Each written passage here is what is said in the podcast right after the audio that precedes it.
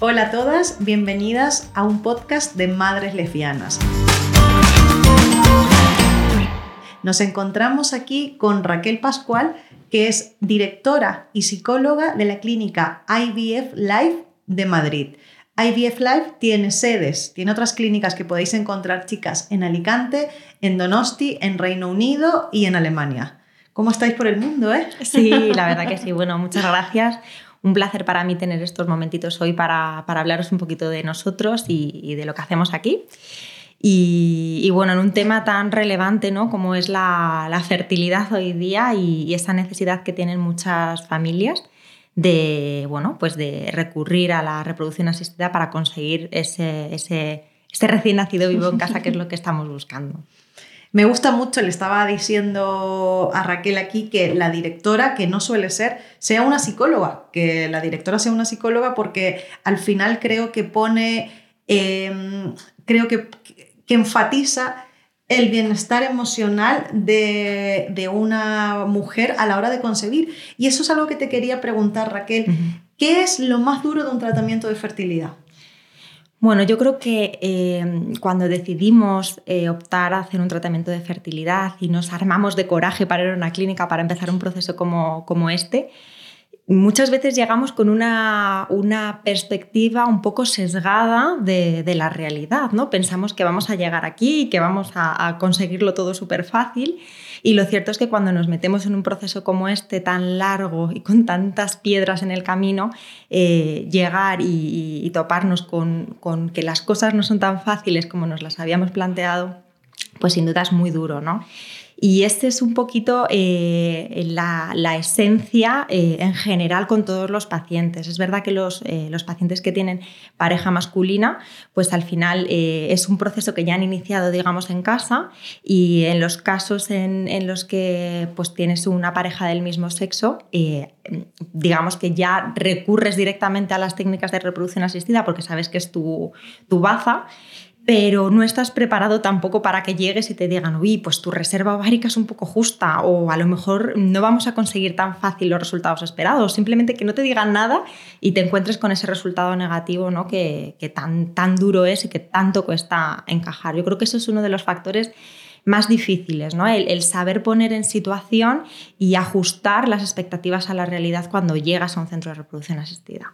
Es que yo creo que incluso sabiendo, o sea, incluso teniendo en cuenta y decir, vale, a ver, que, que luego cuando te metes en el mundo de la reproducción asistida te das cuenta que no es tan fácil conseguir un embarazo, a no ser que tengas 18 años y no te quieras embarazar.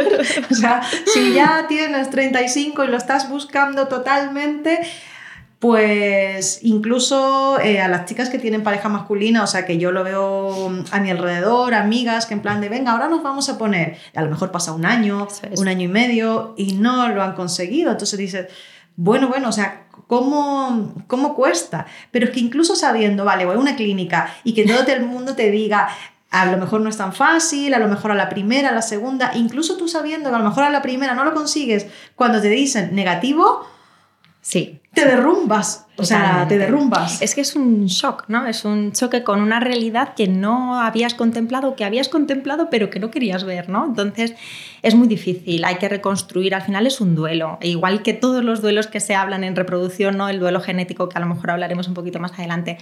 Esto también es un duelo, porque al final eh, el duelo es una pérdida de algo que no puedes conseguir de una manera que a priori habías pensado que iba a ser factible, ¿no? Entonces, el hecho de que te quiten esa, ese positivo, ¿no? Que pensabas tan seguro, pues cuesta, hay que encajarlo y esto lleva una serie de etapas. Eh, todo duelo necesita pasar por una serie de etapas. Eh, habrá personas que lo consigan superar, por así decirlo, en, un año, otras personas necesitarán 10 meses, el tiempo varía, pero las etapas al final siempre son las mismas y, y empieza todo por ese shock, ¿no? Con la realidad, con ese choque y con esa negación del problema, porque a veces dices, no puede ser, ¿cómo, cómo no me he conseguido quedar embarazada? Entonces ese, es el primer encuentro ¿no? con esta realidad. De verdad tengo un problema de, de, fertilidad cuando toda la vida he pensado que mi problema era, era el contrario, ¿no? que es lo que nos han ido transmitiendo socialmente, y entonces es muy duro. Entonces seguimos progresando un poco en esas etapas de, del duelo y pasamos después al enfado, ¿no? Ya dices, es que no me puedo creer que me ha tocado a mí y por qué me ha pasado a mí. Y del enfado pasamos un poco a la culpa. Y, bueno, pues aquí hay dos tendencias, ¿no? O externalizar la culpa que se dice, que es que culpamos a los demás. Pues mira, este médico no me ha hecho bien el plan de tratamiento, o el biólogo no ha sido capaz de microinyectar correctamente y no me ha generado un buen embrión, o la clínica no me ha tratado como tenía que tratarme. O lo que es más perjudicial para uno mismo es eh, buscar esa culpa en uno mismo, ¿no? El decir, ha sido culpa mía, o, no me he pinchado bien la medicación, o lo que es peor, soy un desastre porque lo tenía que haber hecho antes, porque mm. entonces, y ahí ya eh, es el círculo vicioso, ¿no? Te fustigas, eh, te atacas y pasamos, digamos, a la siguiente etapa, que es la de Dios mío, qué mal estoy, desesperanza total, tristeza absoluta y que algunos autores han llegado incluso a conceptualizar como depresión, ¿no? Estoy fatal, estoy sumido en, lo peor, no, no puedo remontar de aquí. Pero a pesar de que es una, emoción muy negativa y que no le gusta a nadie, eh, es una emoción que es necesaria para poner en perspectiva toda la realidad y eh, aceptar a lo mejor opciones que de entrada no eran concebibles para mí. ¿no? Entonces, es digamos lo que necesitas, el tiempo de reflexión, un tiempo de un parón, un stop, un, reflexionar para poner otra vez en relieve qué es lo que quiero y a dónde me dirijo. Y a partir de ahí, pues eh, ya llegaría a lo que es la aceptación, que es el, bueno, pues aceptar la nueva realidad que tenemos y empezar a, a, dirigir nuestras energías en buscar o seguir buscando nuestro, seguir luchando por nuestro objetivo o cambiar de objetivos, porque oye, hay veces que, esto no se resuelve con un recién nacido vivo en casa, ¿no? que hay otras opciones más que no nos gusta contemplar, pero que a veces, pues eh, lamentablemente acabamos así. Luego al final la persona pues llega un momento de entendimiento y de comprensión con uno mismo que se da cuenta que hay otras cosas que le hacen feliz y que no es necesariamente eh, depositar toda su felicidad en, en, una única bala, ¿no? en una única baza. Ahora que has hablado de las etapas como de un duelo en un tratamiento fallido eh, y de la actitud final que, a la que lleva ese duelo, yo te quería preguntar por un tema relacionado con justamente con esa actitud. Mira, yo soy madre soltera de dos niños. El primero lo tuve por inseminación y el segundo por fecundación in vitro. Pero no fue a la primera, o sea, no, no fue a la primera. Y yo no sé por qué sentía, porque bueno, eh, siempre he sido muy optimista eh, me sentía súper fértil, en plan de, bueno, es, claramente va a llegar esa muestra de semen y yo me voy a embarazar porque es que no me cabía en mi cabeza, yo tenía en ese momento 36 años y no me embaracé en la primera inseminación, ni en la segunda, ni en la tercera. Y claro, llegó un momento donde yo decía, pues es que soy infértil, es que soy infértil. Y claro, me decían, a ver, tranquila, que además las inseminaciones es el tratamiento que menor porcentaje tiene, éxito tiene. para conseguir un embarazo. Y yo no me estaba eh, hormonando, lo quería hacer en el ciclo natural. Claro, entonces, bueno, no lo estaba poniendo fácil yo, pero bueno, que finalmente, pues bueno, lo conseguí, que es mi hijo mayor, que hoy tiene cinco años. ¿Y qué pasa? Que, claro, tú el negativo lo vives muy mal, o sea, muy mal. Eh, y entonces, claro, vas con cierto temor a las, o sea, es como una mezcla de ilusión, de esperanza, que quizás ahora lo consigo, y también es de temor, y si me pasa otra vez, que no. Lo mismo con mi hijo más pequeño, que salieron dos embriones del tratamiento, y eso que me sacaron muchos óvulos, 12 fecundaron 6 y luego hasta llegar al día 5 pues tú ibas que se iban quedando por el camino y el primero me lo pusieron justo antes de que cerraran las clínicas por la pandemia. ¡Ay, Dios mío! Sí, y claro, en el eh, eh, ahí todos en casa encerrados y encima veo el negativo, era como no, clínicas cerradas, solo me queda un embrión que además había sido un poquito defectuoso, como que vivía, moría, como que avanzaba, como que no. Bueno, mi hijo. Y entonces. luego, es tu niño, ¿ves? Y entonces, eh, claro, el temor, porque además era el único embrión y yo ya me había dicho a mí misma, yo no me voy a hacer otro tratamiento porque aquí es una cosa además económica, soy madre soltera, sabes, economía, es emocional, son muchas cosas. Entonces, claro, la gente, todo el mundo, es que no, esa no es la actitud, tienes que estar feliz porque es que si no, entonces está la presión también de, uff, no estoy siendo suficientemente feliz para, para, para, ayudar a mi cuerpo. Entonces yo quería preguntarte, porque yo creo que esto que le pasa a muchas mujeres, em, está también la presión de como no esté tranquila y relajada, pero claro, además el tiempo de la beta, que son dos semanas, ¡guau! ¡Qué infierno de estar embarazada, ¿no? A ver qué actitud estoy teniendo, estoy estresada. Entonces yo quería preguntarte si nuestras emociones influyen tanto o no en nuestra fertilidad y en el proceso. Pues es súper interesante lo que planteas, ¿no? Es verdad que las emociones afectan en la medida que te afectan a ti como persona en todos los ámbitos de tu vida. Pero es verdad que muchas veces dices, los demás que te intentan ayudar un poco, no te preocupes que cuando te relajes te vas a quedar embarazada. es la típica frase que te dicen y, que, que, te la dicen y te quedas como, vale, pues ahora qué es lo que tengo que hacer, a qué botón doy para, para, para relajarme ¿no? y para quitar esa, esa ansiedad que tengo ahora mismo. Pues bien, es que esto es imposible, es, muy difícil y, de hecho eh, yo creo que a veces eh, le damos más importancia realmente de la que tiene y a lo mejor lo que digo, no, quiero que se malinterprete, ¿no? pero es verdad que efectivamente cuando estás muy nervioso los niveles de cortisol se aumentan, esto puede eh, tener alguna afectación, pero realmente no hay ninguna evidencia científica de que realmente sea un factor de peso que influya en el pronóstico del, resultado, ¿no? de si es positivo o negativo después. Sí que hay estudios con, primates que se hicieron en el que en unas situaciones de completo estrés, en las que no comían, no bebían, no hay nada y era, digamos, ya el modo supervivencia no total, ahí sí que se, había, se concibe que hay problemas en la función reproductiva, porque lógicamente no tienen funciones, eh, energía suficiente como para dedicarle las funciones básicas, como lo vamos a dedicar también para la reproducción. Mm. Pero si en principio tenemos una nutrición adecuada, estamos bien, no tenemos ningún problema de salud, pues es verdad que nos puede afectar negativamente porque vamos a estar más nerviosas y demás, pero no se puede decir que efectivamente vaya a tener un impacto directo sobre nuestra fertilidad. Es verdad que tenemos que intentar estar en esos momentos lo más tranquilas posible, pero sin obsesionarnos demasiado con este tema, sobre todo porque no es algo que podamos controlar nosotros. Entonces, si no lo puedes controlar, intentas controlar lo que no es controlable, al final es todo lo que desembocas en culpa. Y la culpabilidad lo que hace es aumentar ese proceso de duelo que muchas veces vamos arrastrando conforme vamos haciendo los tratamientos. Entonces, es verdad que, que, los que están a nuestro alrededor muchas veces lo que intentan es ayudarnos, pero muchas veces la ayuda que nos pueden dar al final lo que hace es agobiarnos más de lo que estamos. Y sobre todo cuando pues, un día no queremos levantarnos de la cama, estamos súper tristes, llorando y nos viene tu mejor amiga y te dice, venga, que no, no llores, que no pasa nada. Pues esto que lo haces con toda la buena fe del mundo para mm. animar a la persona que tienes al lado, pues a la persona que está ahí a lo mejor le hundes más, porque esa persona necesita llorar, desahogarse, soltar. Es como que los sentimientos negativos no le gustan ni a los que lo ven ni a los que lo tienen, ¿no? Entonces, por un lado, la persona que lo está pasando mal, eh, hay muchos intentos de evitar esa emoción, que es un error porque lo estás evitando pero esto va a salir, o sea, esto es una señal que te está dando tu cuerpo de que necesitas soltar, llorar, gritar y, pasar por esa emoción. Y al final es como que si tú no le haces caso, vuelve con más fuerza hasta que le, atiendes, ¿no? Es como que tienes que pasar por aquí, tienes que estar mal porque es, es, importante.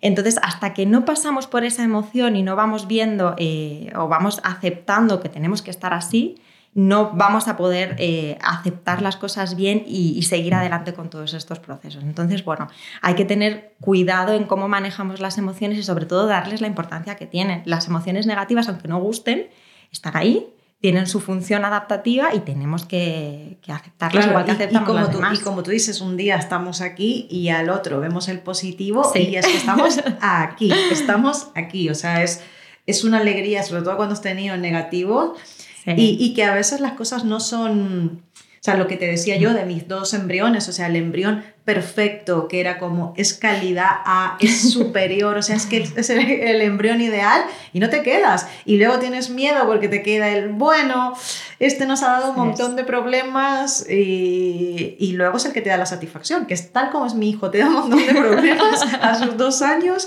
pero luego te da muchas satisfacciones. Totalmente. Te quería preguntar también un, un tema que influye mucho en las madres lesbianas.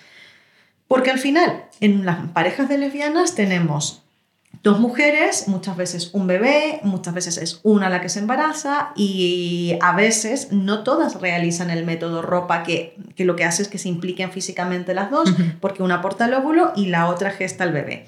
A veces es solo una de la pareja la que pone el óvulo y la que además se embaraza. Y yo te, quiero preguntar porque mm, creo que en muchas mamás lo he visto que al principio hay, mm, no sé, también un tema, porque aunque tú no te quieras embarazar, eh, la conexión que tiene eh, la mamá gestante con el bebé hace que, que, a veces, como le pasa a padres también, se sientan como un poquito más al margen de, de, ese super, de esa super relación que sobre todo es al principio, con un recién nacido, con la mamá gestante. ¿Cómo se maneja también el ocupar un, un lugar un poquitito más secundario? Porque al final, claro, es la lactancia, cuando hay lactancia, o sea, es, es un tándem, es un uno, una unión. Eso es, bueno, lo has descrito fenomenal. Al final es un tándem y es una unión. Es verdad que pues, físicamente al final el peso recae sobre una, eh, una figura. Pasa lo mismo con parejas heterosexuales, como decíamos. ¿no? El, varón es el eterno olvidado muchas veces. En estos casos pasa lo mismo.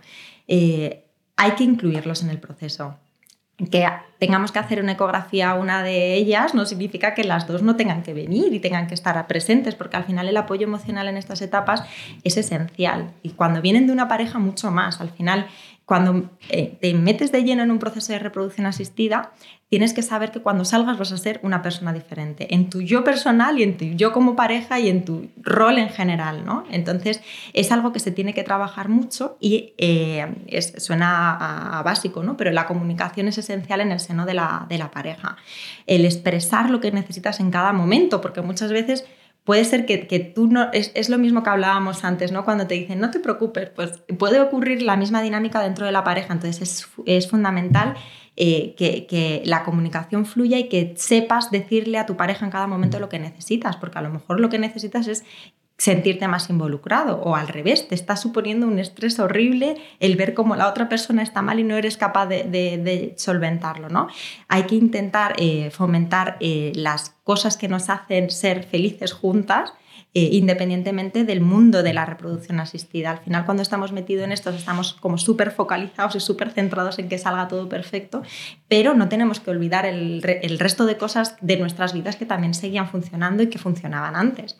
Porque uno de los problemas que tenemos aquí es este, ¿no? que empiezas a limitarte campos por el hecho de centrarte en otro que en ese momento es más relevante para ti y, como que nos, nos, autofustigamos con esto, ¿no? Eh, te dejas de hacer cosas eh, que te resultaban placenteras por hacer otras y al final el resultado es negativo y te vas hundiendo. Entonces, en el, en el seno de la, de la pareja lo fundamental es que haya mucha comunicación, que se expresan muy bien las emociones y que no solamente se oiga, sino que se escuche, porque muchas veces decimos información objetiva de las cosas que pasan en el día a día, pero no llegamos a captar esa parte emocional que, nos, que, está implícita en lo que digamos diciendo. Y que la otra persona no, sepa, no sea capaz de reconocer lo que emocionalmente sientes es lo que puede generar más conflicto. Está claro que eh, estas situaciones son eh, un punto de estrés importante en una pareja. Entonces es, es importante estar eh, fuertes en el momento en el que te estás metiendo a hacer un tratamiento de reproducción asistida porque vamos a encontrar problemas seguro. Claro, y estar fuerte es que yo siento que para las madres no gestantes tiene que ser también un tema porque además hay un punto de reconocimiento social que, en personas que todavía no tienen como muy incorporadas la diversidad familiar y todo eso mm, hacen preguntas profundamente desubicadas. O sea, a mí me pasa. ¿Quién es el padre? No hay padre, es un donante. Sí, pero bueno, ya sabes, en padre. No, es que no hay padre. Y a lo mejor frente a mi hijo, que me resulta desagradable, incómodo, eh, aunque es un tema que, claro, que nosotros hablamos en casa, pero por ejemplo, a una pareja de madres, muchas veces le ha pasado que dice, ¿y quién es la madre? Somos las dos. No, ¿quién es la verdadera madre? Entonces, claro, ya en hay un, hay un punto de la sociedad ahí que te recluye a que tú eres la, no la verdadera, eres la madre la secundaria. Claro, o sea, es como... Y claro, Total. ahí hay un trabajo que también es duro y, y que claro, que, que, no solo para las madres, sino que también para los hijos, porque la gente desubicada te dice cosas frente a tus hijos y claro, o sea, que, que tú tienes que manejarlo muy zen, porque también está... Sí, es, es, verdad que a nivel social esto todavía está muy por, por trabajar, ¿no? No todavía está muy a la orden del día eh, que los modelos familiares han cambiado y la gente no tiene claro que el modelo familiar tradicional que constaba de madre, padre, hijo, pues ahora es diferente. Eh, y que, es lo que dices tú, ¿no? No es que haya padres, que aquí en este modelo mío no, no tenemos esa figura, pero bueno, tenemos otras dos figuras que al final aportan lo mismo lo que el niño tiene que tener tener, lo va a tener igual. Le va a venir por una parte o por la otra, pero lo va a tener exactamente igual. Y este es el, lo que se necesita, yo creo, trabajar un poco más a nivel social, ¿no? El concienciar a la sociedad que efectivamente los modelos de familia de hoy en día no son los que había. Ya, ya no me quiero ir más lejos, hace 15 años, no, no, me voy más para allá. Y, bueno, que es, necesario también un cambio de mentalidad y un cambio social, porque los niños al final lo tienen claro y no hay ningún problema, porque es lo que dices tú, lo trabajas desde casa, que es una de las, de, las complicaciones que más lío generan eh, a nivel eh, psicológico ¿no? los pacientes que van a hacer esto, porque dices, madre mía, es tan difícil de, entender a nivel social que cómo le voy a explicar yo a mi hijo o a mi hija esto, es que no lo va a poder entender, que luego al final son miedos infundados. que lo entienden. Que lo entienden mejor que nosotros, porque al final nosotros ya venimos con el sesgo previo que nos ha puesto la sociedad. A ellos es una tabula rasa que al final les vas explicando las cosas y van absorbiendo los conceptos según se los vas dando. Eh, y, para ellos es normal, porque es con lo que han nacido y con lo que han crecido y es un modelo familiar como otro cualquiera. Justamente, es con lo que han nacido. O sea, yo a mi hijo, al, pequeño de dos años todavía no, pero a mi hijo de cinco le explico, es que para ser un bebé no se necesita, o sea, tenemos que hablar de cuando hablan un padre y una madre, no, se necesita un óvulo y un espermatozoide. Mamá tiene un óvulo, hay Mm, señores y señoras que donan sus óvulos, donan sus espermatozoides para ayudar a otras familias a tener hijos. Entonces, eh, pero claro, también está la figura de el señor que dona. Entonces, claro, a veces tú te preguntas cosas porque ¿quieres que realmente que se personalice al señor que dona o hablas de gente en general? No sé, ¿cómo, cómo ayudáis también un poco en, en ese tema a la hora de contarle a nuestros hijos sus orígenes? Es, un tema complicado, pero también muy interesante. ¿no? Yo creo que al final cada familia lo tiene que enfocar al, a, a lo que les sea más práctico y más útil. Eh, los niños son como los adultos, al final cada, cada niño es diferente y, cada, cada, persona necesita un nivel de información distinta. Si es un niño que todo el rato te está demandando y que quiere saber más información, pues efectivamente igual le tienes que contar más cosas acerca del proceso. Si es un niño que con decirle, mira, mamá, eh, ha acudido pues, a un centro de reproducción asistida y me han ayudado a que gracias a las técnicas y a la ciencia, pues tú estés hoy aquí o interpretárselo de esta forma y a esta persona, a este niño le vale no tienes por qué indagar más. O sea, al final tienes que ir dando la información, adaptándolo, eso es, a, su nivel. A lo mejor hoy no te pide más información y dentro de cinco años o tres años sí que quieres saber más. Eh, yo creo que la, disposición es eso, de estar preparados para dar la información que haya que dar en el momento que, surja, pero sin imponer nada y, sin tener que seguir un esquema cerrado, porque lo que te funciona a ti puede ser que no le funcione al de al lado. Yo también creo que en el caso de nuestras familias eh, es muy importante conocer otras familias y relacionarnos con otras familias, porque no sacas nada simplemente con contarles cuentos y contar tal. O sea que yo siempre he querido que mis hijos vivan la diversidad familiar. O sea, en el cole la mayoría son familias de mamá y papá, pero yo tengo amigas que son madres solteras, amigas que son dos mamás. Y, me gusta, y de hecho el año pasado una, una amiga de mi hijo le dijo, por cierto, ¿y tu papá? Si no tengo papá se han muerto, ¿no? Todos tienen papá, o si no se han muerto. Y entonces él le dice, no, pero si hay familias de dos mamás, dos papás, solo mamá, solo papá, de abuelos. Y entonces su amiga dice, ah, claro, yo también tengo abuelos. Y yo, ah, vale. Y luego el tema siguió otra cosa. O sea, entonces la naturalidad me impresionó mucho y me, y me gustó que así fuera. Y me gustaría, Raquel, que me estoy desviando yo, preguntarte otras cosas que me parecen muy importantes. Mira, eh, tú ya lo has notado porque, bueno, trabajas aquí y yo lo he notado por mi ambiente, por la gente que nos escribe. Cada vez retrasamos más nuestra fertilidad, o sea, impresionantemente. Yo hubiese deseado empezar antes.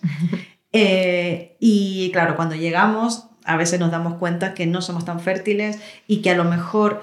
Por eso yo cada vez que alguien nos escribe, yo le digo, preserva, preserva. ¿Sabes por qué? Porque es que si no, luego eh, te vas a gastar mucho más dinero en tratamientos, tratamientos y a lo mejor va a pasar lo que le pasa, por ejemplo, a dos amigas muy cercanas mías que ahora están siendo mamás con óvulos de una donante. Entonces te quiero preguntar, porque esto está siendo cada vez más frecuente, la ovodonación o en el caso también de lesbianas, la adopción de embriones, porque al final, mira, si el óvulo no va a ser tuyo y la esperma pues tampoco es de tu pareja, eh, entonces te da igual un poco una donación que una adopción de embrión. Entonces te quiero preguntar por este tema, cuando no tienes un lazo genético, con tu hijo hay un duelo, ¿no? Que se llama el duelo genético. Entonces, mm, quería que me contaras un poquito cómo afrontar eso. Bueno, las, las, fases de este duelo genético que comentas son exactamente las mismas fases que un duelo como el que hablábamos inicialmente, ¿no? de tener que hacer las cosas de una forma más artificial o al final eh, duelo es simplemente que bueno, pues implica una pérdida y en este caso es la pérdida del material genético. Eh, es, es, lo que decimos, al principio no te va a gustar la idea, te vas a negar a hacer un tratamiento por esta vía, luego ya vas negociando contigo mismo, un día te enfadas, luego otro día te culpabilizas, culpabilizas a los otros hasta que llegas a ese momento de, de, tristeza que te llega un poco a, a replantear la situación que tienes encima de la mesa y plantearte hasta dónde estás dispuesto de dar o hasta dónde quieres llegar para conseguir ese deseo de maternidad. ¿no? Y bueno, en, ese, en esa, digamos, negociación contigo mismo es cuando llegas a esa aceptación y a esa decisión de si hacer un tratamiento con óvulos de donante que a priori no te gustaba nada o si empiezas un poco a concebir esa idea como, como un, posible. ¿no? Y bueno, eh, pues es lo que decíamos, desde que empiezas a hacer un tratamiento de fertilidad hasta que acabas, pues digamos que, se vive el, Es como la evolución en los cuentos, ¿no? En los héroes. Empiezas y tienes todo, todo va muy bien, todo va fenomenal y de repente pues quieres llegar a salvar a la princesa del castillo y te encuentras un dragón ahí en medio, que en este caso pues sería los problemas para, para, embarazarte, ¿no? Pues bueno, tú tienes que ver si te merece la pena luchar contra ese dragón y conseguir pasar para llegar a salvar a la princesa y conseguir tu objetivo, o si te tienes que quedar un poco más aislado y buscarte otro castillo que no tenga dragones. ¿no? Entonces, es un poco la, visión que tenemos en, todo el tema del duelo. Eh, es verdad que hay gente que no lo concibe y jamás va a llegar a concebirlo porque va en contra de sus valores o considera que no, que, no, lo puede hacer. Es verdad que hay gente que no lo llega a aceptar nunca.